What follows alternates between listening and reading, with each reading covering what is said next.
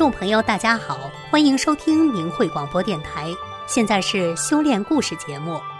听众朋友，人活在世间，常常有各种各样的苦难，而法轮大法的修炼者们却在用自己的亲身经历，讲述着许多修正法所带来的神奇而幸福的故事。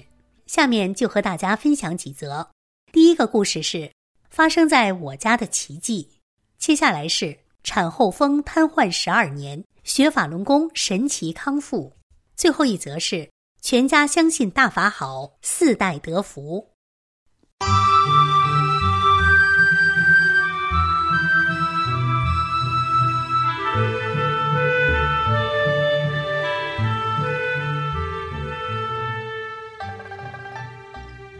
发生在我家的奇迹。我是一九九八年底开始修炼法轮大法的。修炼前，我患有偏头疼、胃疼、腰椎间盘突出，导致腿不能走，整天在病痛中煎熬，多方医治也无效，花了不少钱。修炼法轮大法后不长时间，我一身的病竟然全都不翼而飞了。法轮功神奇的祛病健身功效，坚定了我继续学练的决心。通过不断学习李洪志老师的著作，我明白了人生的真谛，世界观发生了根本的转变。从此，事事处处都努力按照法轮功真善忍的标准严格要求自己，努力做到无私无我，先他后我，善解婆媳恩怨。婚后，我公公婆婆时常没理由的来我家胡闹，到我家砸门，搞得我们家无宁日，整天提心吊胆。我由此对公婆产生了很大的成见、怨恨、讨厌他们。公婆见状，愈发变本加厉的折腾我们，小姑子也因此埋怨我们，整个家在痛苦中煎熬。修炼大法后，我本着大法真善人的原则，尽量放下我去考虑公婆，有好吃的好穿的都想着二老，无论大小事，我都像对待自己的父母一样去关爱、体贴、帮助他们。公婆被我的善行感动了，从此拿我像自己亲女儿一样，逢人就夸自己有个好媳妇。小姑子对我们的态度也变了。九九年，江泽民出于个人极端的自私和妒忌而发动了对法轮功的血腥迫害后，两千年，我因去北京上访，向当时的政府反映我所见证的法轮功利国利民、富益百姓身心的真实情况，被抓回当地镇政府。遭到暴力殴打，非法拘禁在那里，不让回家。我婆婆拖着年迈的身体和我小姑子到镇政府去要我。面对粗暴的镇政府六幺零人员，婆婆理直气壮地为我鸣冤，说我儿媳妇练法轮功前对我很不孝顺，练法轮功后她像变了一个人，对我和老伴儿非常的体贴关照，成了百里挑一的孝顺媳妇。是法轮功把她变成这么好的。你们说练法轮功做好人有什么罪？他去北京和平上访是符合宪法规定的，你们凭什么把他关在这里？赶快放他回家！我们老两口还指望着他给我们养老呢，不然我们就在这里不走了。镇政府六幺零人员听后自知理亏，个个面面相觑。丈夫得福报，我丈夫脾气很暴躁，在家里时不时的就会发脾气。有时自己忙累了一天，回家后还要面对丈夫的大发脾气、破口大骂，我经常忍不住和他争吵一番，心里很委屈、难过，也没人诉说，时常暗暗的、默默的流泪，夫妻关系很紧张。修炼大法后，再遇到丈夫大发脾气时，我都想到自己是大法修炼人，应该无私无我，先他后我。于是，不管自己忙了一天怎么疲累，心情怎么不好，我都守住心性，不和他吵，同时尽量关心体贴他。见到我练功后的巨大变化，丈夫对我的态度也转变了。尤其看到我尽心服侍他的父母，化解了与他父母的冤怨，他更是支持我修炼大法了。丈夫是村里的支书，我家当时是练功点。同修们进进出出的，他从来不管，也不刁难。两千零九年，我家买上了轿车，一听到上面有什么迫害法轮功的举动，他就开车拉着我赶紧通知同修们，避免损失。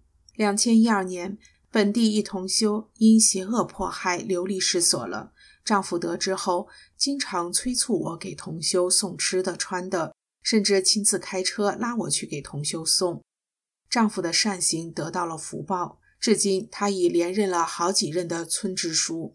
尽管换届选举时，经常有竞选对手到当地镇政府告发他老婆是练法轮功的，不能当选书记。我家私人开的厂子，经济效益也出乎意料的好，村里人都羡慕。我心里知道，这是丈夫善待大法和大法弟子得福报了。儿子的胳膊复原了。两千零九年秋天的一个晚上，我儿子骑摩托车到他对象那儿。骑着骑着，突然看见空中一只大黑手招呼他跟他走。当时儿子就觉得摩托车飞起来了。儿子当时想不能跟他走，接着就失去了知觉。等他醒来后，感觉浑身很痛，想活动活动胳膊，发现右臂没有了。惊恐之余，儿子想起了法轮大法，就跪在地上磕头，求李老师帮他找回胳膊。再一摸，胳膊神奇的回来了。只是非常的疼痛，他打电话给他对象，他对象找了车把他送进了医院。由于身体的剧痛，他昏迷了好几次。在昏迷中，他清楚的记得有两次有声音在他耳边告诉他：“你的胳膊是我给你的啊，上面带着盔甲。”儿子出院后，右胳膊一直不好，我和丈夫带他到了上海专科医院去给儿子医治。那里的医生说。你儿子右臂的臂神经丛已经死坏了，需要从左臂移植一部分过来，但是迄今为止，这种移植还没有成功过的。为了孩子，我和丈夫同意给孩子做移植。移植手术做完后，回家后的几天，儿子的右臂就迅速的萎缩了，成了皮包骨。我们都很着急。这时，我想起了法轮大法，就跟儿子说。你也练法轮大法吧，天天坚持听李洪志老师的讲法录音，看李老师的著作《转法轮》，并按照真善忍的标准修自己的心性，或许会有奇迹。目前只有这一条出路了。儿子干不了什么，从此后有时间就坚持听李洪志老师的讲法录音，看李老师的著作《转法轮》，力所能及的练练功。冬天过去了，春天来了。奇迹真的在我儿子身上再次出现了，儿子的右臂开始长肉了。到现在，儿子的右臂基本恢复了正常，这真是个奇迹。我们全家都发自内心的感激李洪志老师的恩德。经过了这回事，儿子更加相信法轮大法了。两千一二年，本地一位同修因邪恶迫害流离失所，儿子知道后就开车去给同修送去了两千元钱。并告诉同修，我们家在本地有一定的人脉，有什么困难，请尽管告诉我。畸形孙女正常了。两千一一年，儿媳妇怀胎五个多月时，到医院检查，发现婴儿畸形。回来跟我说后，我想我是个练功人，不能杀生，就安慰媳妇说：“别有什么负担，咱们不堕胎，生什么样就什么样，一切由我给你兜着。”你平常多听听李洪志老师的讲法录音，能练练功更好，或许会出现奇迹。儿媳妇知道我练法轮功前后身心巨变的情况，对我说的话很相信。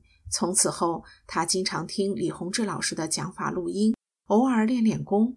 为了不让丈夫做出过激行为，我没有把婴儿畸形的检查结果告诉丈夫。就这样，一天天过去了。两千一一年年底，孙女出生了。出乎所有人意料的是，孩子一切正常，并没有像检查的那样是个畸形儿。我儿子和儿媳心里都充满了对李洪志老师的感恩。孩子出生后，我每天给他放李洪志老师的讲法录音。长大一些以后，我就教他唱大法小弟子唱的儿歌。渐渐的，真善忍在孩子心里扎了根。我孙女现在五岁了。聪明伶俐，讨人喜爱。两千一六年，儿媳妇怀了第二胎，检查是个女孩，回来问我要不要。当今这个时代，因检查出是女孩而堕胎的事情很常见。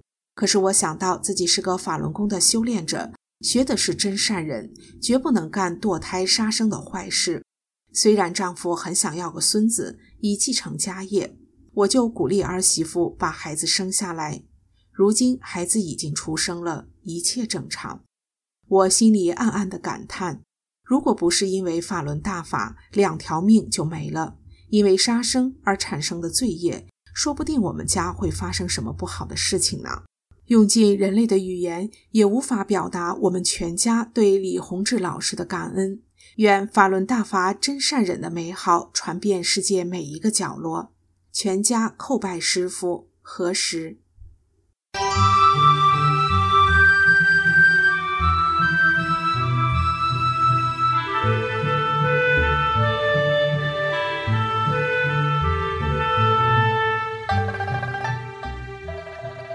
下面请听辽宁大法弟子舒英的文章：产后风瘫痪十二年，学法轮功神奇康复。我家住在辽宁省东部山区的一个贫困小村庄，距离县城二十里。一九八五年三月初六，我在县医院妇产科生了个男婴，这是我的第一个孩子。由于经济困难，丈夫没舍得花钱雇车接我。就用个手推车推了两个小时，把我从医院接回家。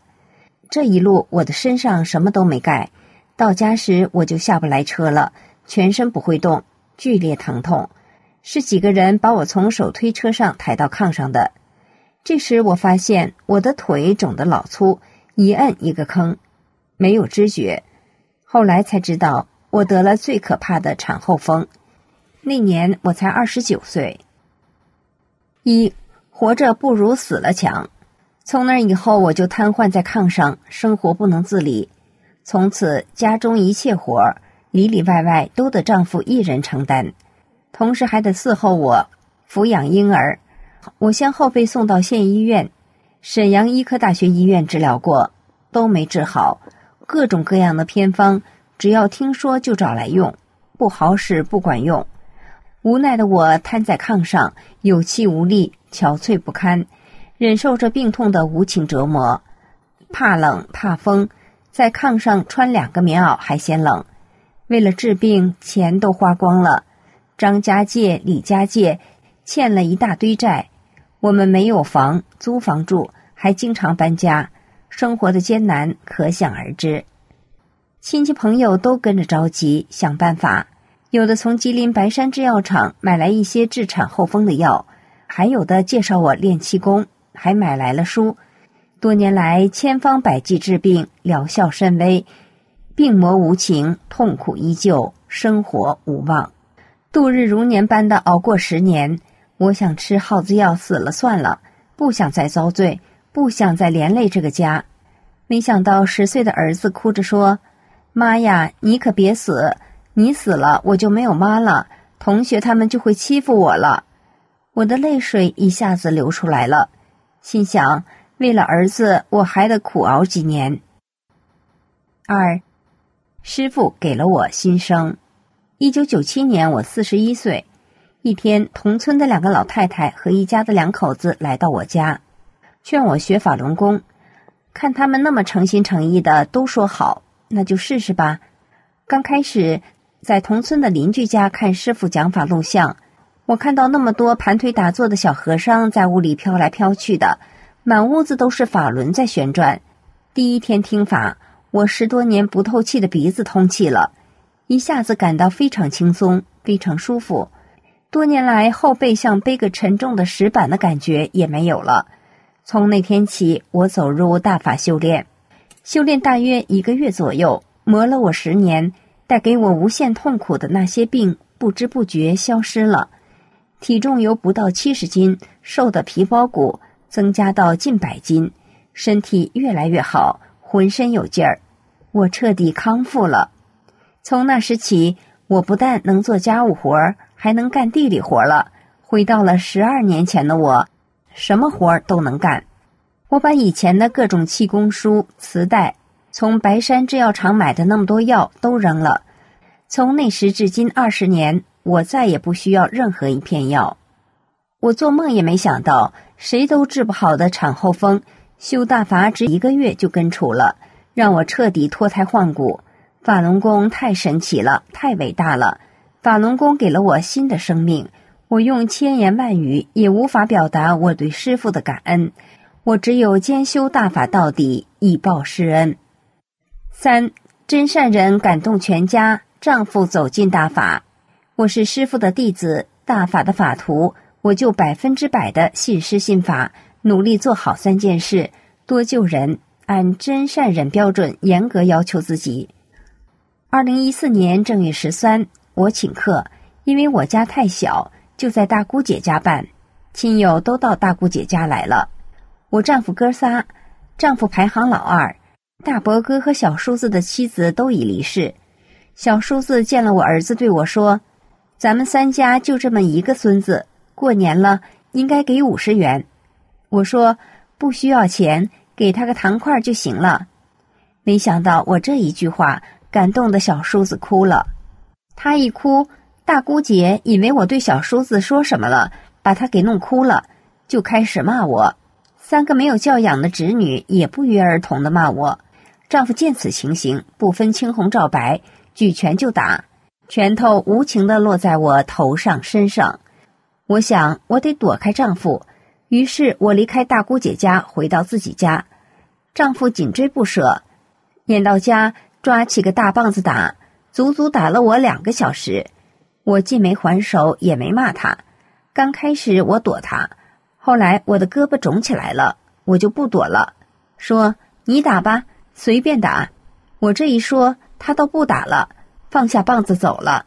三天没回家。第二天早上起来，我发现被打的粗肿的胳膊淌出一些黄水，全消肿了。第四天，丈夫回来了，给我道歉。我说不用道歉，我修的就是真善忍。他去小卖店买东西，一屋子人都说他大过年的，你家还请客，哥们儿姐妹欢聚一堂，喜气洋洋，多好的事。你怎么忍心毒打你媳妇儿？你良心哪儿去了？满屋子人七嘴八舌的都责备他，他无地自容。后来大姑姐知道自己错了，很不好意思，就主动帮我种地，给我种了好几天，一直种完二十亩。她说：“不用你种地，你给我包大叶芹饺子吃就行。”于是我上山采了一大筐大叶芹，包了大叶芹馅的饺子，请大家吃。大姑姐很是感动，从那以后，大姑姐再也没有对我不好。我的行动感动了她，大姑姐从心里认同大法好。丈夫从小就抽烟喝酒，东家请喝，西家请喝，互相请喝，越喝瘾越大，越喝越能喝，越喝越凶，叫他酒鬼都不过分。我多次劝他戒酒，他也知道酗酒不好，就是戒不了，内心很痛苦。有一天，他突然说：“能让我烟酒戒了，我就练法轮功。”这句话一出，他再抽烟就说：“怎么不是味儿了？”喝了酒，全身难受。就这样，近五十年的烟瘾、酒瘾一下子全戒了。去年秋天，丈夫走进大法修炼，再一次感谢师傅，感谢大法救了我丈夫，救了我的家。弟子无以言表，在此叩拜师傅。何时？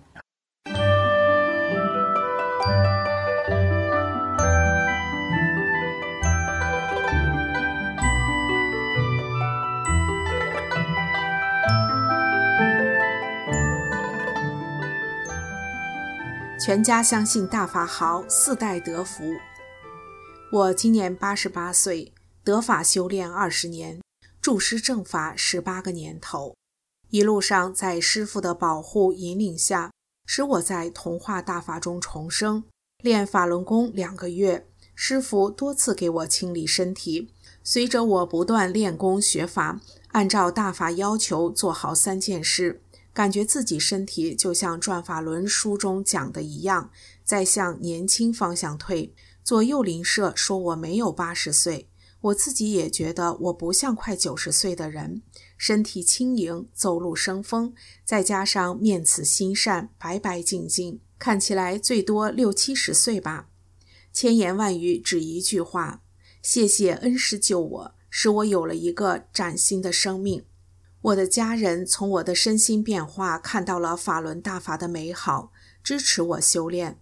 在邪恶迫害法轮功最严峻的时候，他们默默地陪着我走过那段风雨交加的岁月。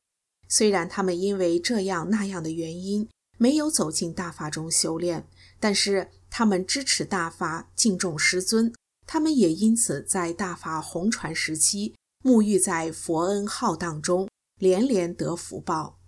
一孙子在大法中受益。师尊在澳大利亚法会讲法中讲过，一人练功，全家受益的法。我信，我的儿孙们也信。发生在他们身上的那些受益的事儿，是他们自己的亲身经历。三个月前，我大儿子打电话过来给我报喜，让我马上先替他给师尊敬香，因为他的第二个男孙刚刚平安降临人间。大儿子很兴奋，因为他梦寐以求的就是要两个男孙。我也替他高兴。我的大孙子大学毕业后与小敏要好。小敏是个乖甜懂事的女孩，我们大家都喜欢她。因为我老伴是医生，同事朋友圈中医生护士很多。无意中，我们得知小敏不仅患有乙肝病，而且还是三大阳。我大儿子坚决不同意这桩婚事，不接纳小敏。为这事儿，孙子搬离父母家，与父亲抗争。为了关心孙子的婚事，我去咨询了老伴的两位好友。他们都是我省有名的肝病专家。他们告诉我，乙肝是医治不好的病，乙肝三大阳不宜结婚，确实涉及到传宗接代的问题。我无法改变大儿子的决定，他们父子那样僵持着也不是个办法。我决定改变一下晚辈的状况。机会来了，一次家里聚会，孙子带小敏来了。我对小敏说：“小敏，我有一件事想找你谈谈。”这事情不谈，我心里放不下，过不去；谈了又怕伤着你。你知道我们是医生家庭，我问过同住在一起的两位邻居肝病专家，都说你这个病是医治不好的。我想告诉你的是，你这个病还是能治的。谁能治？神能救你，就是大法能救你。小敏很认真地听我讲了大法真相，接着。我叫孙子把《转法轮》这本书拿给小敏，让他回家看；拿真相光碟叫他俩看。两千一一年，我的侄孙毕业工作了，在家请客，孙子和小敏都来了。小敏看见我就说：“奶奶，有一天我去理发，看到有一张光碟扔在一个乱七八糟的地方。我理完了，在回家路上想起扔的那个光碟。”不就是奶奶给我看的光碟是一样的吗？怎么能扔在那里？我干脆回去把它拿来，如不行，我就拿钱买回来。想到这事儿，我就回理发店问他们：“你们为什么把这光碟扔在那里？”他们说：“不知道是谁扔掉的，你要你就拿走。”我就把光碟拿回来了。听到这儿，我真高兴啊！我说：“小米，你做得好。”你保护了大法的东西，你会得福报的。后来，孙子协助我给小敏办了三退。这事情过了不久，大儿子突然向全家宣布同意孙子和小敏结婚，大家都很吃惊。怎么转变的呢？我相信他的决定是对的，因为小敏保护了真相光碟，又做了三退。我隐隐的觉得是师傅安排小敏到我们家来得救的。大儿子接纳小敏是顺天意，我便在心里默默为孙子和小敏祝福。大家都高兴地为他们的婚事做准备。他们结婚后，奇迹出现了。结婚四年，小米没有生过病，而且还先后生了两个胖胖的、聪明可爱的孩子。两位肝病专家都觉得不可思议，这是在我们家发生的一个真实的神话故事呀。孙子从小跟着我在师尊的关注中长大，邪恶残酷迫害的时候，我常常拿真相资料给他看。他不但自己认真看，还拿给他的同学看。我给他讲真相，叫他三退，他很痛快的就答应了。孙子虽然没走进大法中修炼，但从他的一些言行中可以看到，他是认同大法的，尊敬大法师傅的，所以他受益很多。二重孙女在全家承念法轮大法好中平安降生。那年十月二十五号早上六点钟，天未大亮，我突然想起，今天是孙女晶晶剖腹产的日子。我立即给二儿子打电话，叫他告诉孙女，在生产中要念法轮大法好。二儿子就立即把“法轮大法好”这句话用电话通知孙女，但这时晶晶已经推进了手术室。儿子又打电话给孙女婿，让他一定把这句话传进手术室里。孙女婿接到岳父的电话通知后，就想尽办法进入手术室，让妻子快念“法轮大法好”。那时医生还未到手术室，晶晶就不停地念“法轮大法好”。结果手术十分顺利，母女都平安。晶晶怀孕后得了甲亢。一家人商定，为了怀中的孩子，尽量少吃药，接受医生建议，不做顺产，做剖腹产。那时，我的两个儿子都没有退休，包括媳妇在内，他们都是省政府部门的处级干部，那里邪恶控制得很厉害，是被高压封闭的地方。我打电话告诉二儿子，当时并不抱太大希望，只是觉得要告诉他这句话，心里才踏实。没想到他在女儿生产是否安全的问题上，坚定地选择了相信法轮大法好会带来好运。在恶党残酷迫害法轮功时期，四处都安窃听器的情况下，他敢于把“法轮大法好”这句话用电话传到医院去，传到手术室去。他不是在敷衍我，而是认真努力地在传递“法轮大法好”这句话。这是一般的问题吗？不是，是他选择了大法，结果他受益了，得到了一个聪明活泼的孙女。三四岁重孙女做书法表演，重孙女四岁时被选拔参加新年联欢晚会的书法表演。据说当时导演奉命到几个幼儿园挑选参加书法表演的幼儿，没有选到合适的，于是找到他认识的一个幼儿园院长，请他帮忙物色。院长想来想去，觉得我的重孙公主可能适合，就推荐说：“这个孩子你们看看行不行？”导演把重孙女带到试播厅，拿出一个福字给她看，并叫她照着写。她就按着要求把福字写下来了，字写得很端正，笔顺还都对。导演满心欢喜，紧接着就培训她如何出台，以及出场表演时的各项要求等等。演出那天，我在电视上看到重孙女用一支比她自己还高出一个头的大毛笔，两手抱着笔杆，写出一个大大的福字。当时她可是一字不识的幼儿呀，会写出一个方方正正的福字，笔画笔顺还都正确，真让人惊奇激动。难以想象四岁的幼儿能有那么大的本事。别忘了，他是在姥爷、姥姥、爸爸妈妈一起念着“法轮大法好”时来到人世间的，是神佛接送到我家来的孩子，当然不一般。我相信是师尊在帮助，是师尊的安排才能做到这一切的。后来听说，重孙子的父母用六百元钱买下了这支大笔作为纪念。您现在收听的。是明慧广播电台。您现在收听的是明慧广播电台。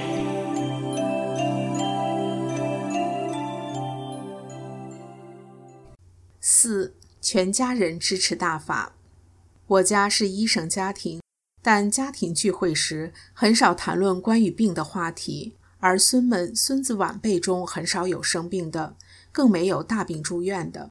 我儿子六十多岁，退休几年了，每年单位搞体检，体检表显示都是合格，没有任何病，也没有医生建议。他们的医保卡都很少用。女儿也是快六十岁的人，看起来不到五十岁。我们家四代十九人，个个身体健康，无病灾。这种情况在当今中国不能说没有，但绝不是普遍现象。师尊在二零零七年纽约法会讲法中讲：“如果在这场迫害期间，谁敢说法轮大法好，不用多了，就这一句发自内心的话，这个人一定归位。什么意思？在这个时候，在邪恶的环境中，他敢于正实法，他一定是神了。在这个迫害期间，谁为大法弟子做了点善事，做了好事，这个人也一定会成神。两千零六年六月的一天早上，我因为发送真相资料被不明真相的小青年举报，警察将我绑架抄家后关在戒毒所。大儿子当时虽然吓得两腿发软，但他很冷静，没有顾及他当时的身份状况，想尽一切办法。在我被关押的第三天，就把我从关押地接回家，没有一句怨言，还安慰我，叫我以后多多注意安全。二儿子也赶来安慰我，也没有一句怨言。当时我对他们说了一句话：“我今天被关押的这件事，将来你们绝不会以此为耻，必定会以此为荣的。”他们都相信。儿子把我从关押地接回家的当天，女儿安排我到浴室洗澡，并为我准备了一身换洗的衣物、鞋袜等，安慰我要我以后一定注意安全。女儿是最支持我做三件事的。两千零五年开始劝三退时，她听我一讲就同意退出少先队。当时我劝两个儿子三退，他们不敢退。我知道他们当时所处的位置，还让他们下不了三退的决心。我把这个心事说给女儿听，让她协助我劝她的两个哥哥三退。女儿就一次次把她两个哥哥单独找到她家去，把我给她的真相资料拿给他们看，最后为他们取了化名三退。女儿有时也给同学送护身符和真相资料，还劝同学朋友三退。把劝退的名单交给我，他还对他的朋友说：“法轮功就是好，我妈就是练法轮功的。每次买水果回家，都叫我先供师傅。平时支持我做三件事，时时提醒我发正念时间到了。有时对我说：‘你去学法，其他事情你不要管了。’对来到我家的同修也很尊重和热情，同修们也都喜欢他。我在讲真相劝三退时。”我的儿女、孙子们经常会拿我的身体好做引导，打开讲真相的话题。二媳妇娘家人三退，虽然是我去讲了真相后，他们都三退了，但儿媳妇经常用骄傲的语气对她的亲友们说：“我妈练法轮功，身体好得很，快九十岁的人，自己独立生活，越老了还越不生病，这么多年了没住过医院，我们真是省心省力呀。”不像你们家老人，今天高血压、心脏病抢救，明天又摔倒了骨折，三天两头跑医院，忙死你们了！快劝劝你家老人，也练练法轮功，身体一定好。你们也不招累，不就解脱了？家里老人身体好，才是我们真正的福啊！有了这些话做铺垫，我去讲真相，劝三退，那真是水到渠成的事啊！五外孙女学习工作一路顺风。外孙女考大学、就业等人生大事都得到了师尊的眷顾。两千零六年，我听说外孙女考大学，填的是某某重点大学的哲学系，心想那不就是去接受邪党邪灵灌输的东西吗？怎么能学这个呢？心绪不宁又惆怅，也无力劝阻，没有发言权，只是淡淡的在外孙女面前表露过毛膜的哲学不好。邪党的哲学就是给人洗脑，灌输的是斗争哲学。修炼人的孙儿怎么能学那东西？这事儿一直憋闷在心里，很不爽。直到外孙女考取某某大学前几天，她告诉我：“姥姥，我爸和大舅找到相关的人，把哲学系改成英语系了。”我一下如释重负，高兴了起来。这绝不是偶然的事，是伟大的师尊的安排。我暗暗为外孙女祝贺，接着喜事不断出现。四年后，外孙女大学毕业，又考取了出国继续深造。回国后，听说分到报社工作，我立即想到师尊在红云寺的这篇经文：“你在狂，跳脚狂，喉舌谎言豪如狼，人恶似鬼助风浪，不见善念丧天良。”秋风起，红变黄，张狂不见日慌慌。现世报应无漏网，人作恶都得偿。不信你再狂。报社就是恶党的喉舌，不好，不能在那里工作。很着急，又无能力给外孙女找到合适的工作，又一次陷入郁闷无奈中。不久，外孙女突然说她辞去了报社的工作了。后来，女儿女婿也知道了这事儿，问其缘故，没有责备。外孙女说：“那里不好，太复杂、肮脏，一点自由都没有。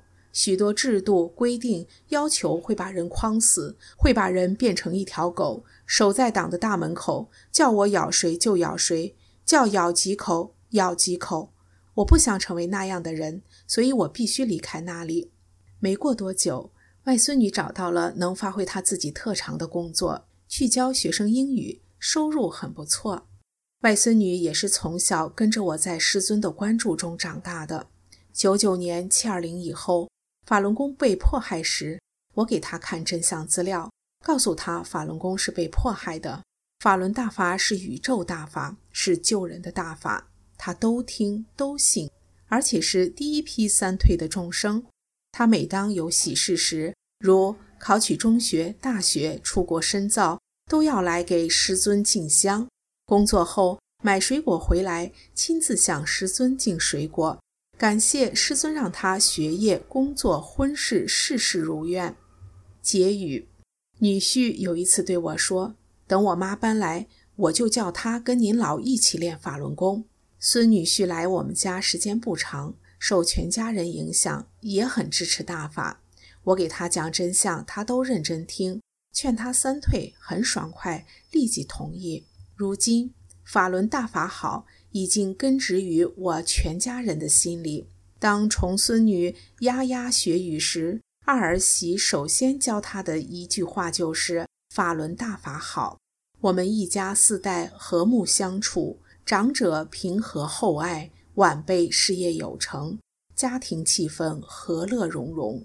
今年除夕守夜时，我对儿孙们说。二十年来，法轮功给予我们全家人的恩惠说不完。就像师尊在澳大利亚法会讲法时说的：“一人练功，全家受益。”希望大家珍惜师尊给予你们各家的福报福寿，感谢恩师的慈悲救度。你们要永远敬师敬法，信师信法。